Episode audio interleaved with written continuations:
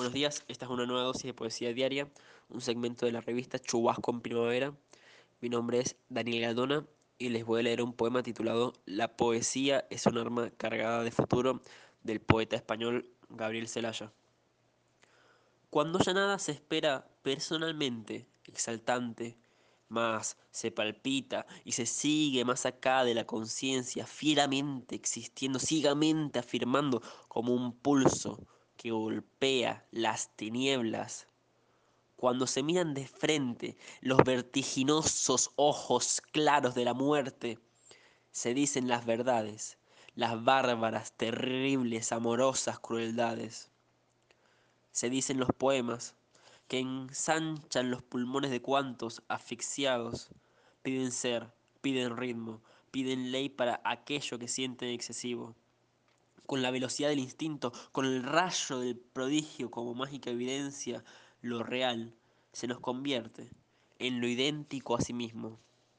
Poesía para el pobre, poesía necesaria como el pan de cada día, como el aire que exigimos trece veces por minuto para hacer, y en tanto somos dar un sí que glorifica porque vivimos a golpes, porque apenas si nos dejan decir que somos quien somos, nuestros cantares no pueden ser sin pecado un adorno. Estamos tocando el fondo.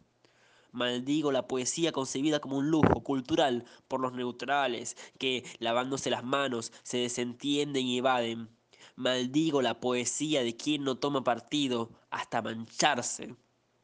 Hago mías las faltas, siento en mí a cuanto sufren y canto respirando. Canto y canto y cantando más allá de mis penas personales, me ensancho. Quisiera daros vida, provocar nuevos actos y calculo por eso con técnica que puedo.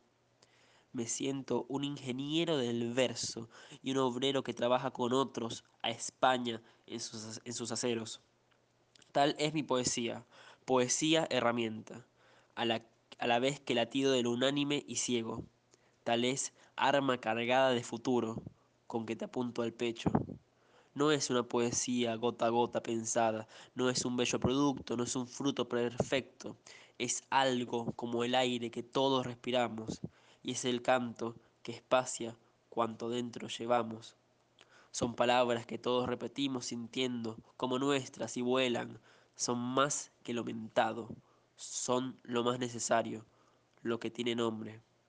Son gritos en el cielo y en la tierra son actos.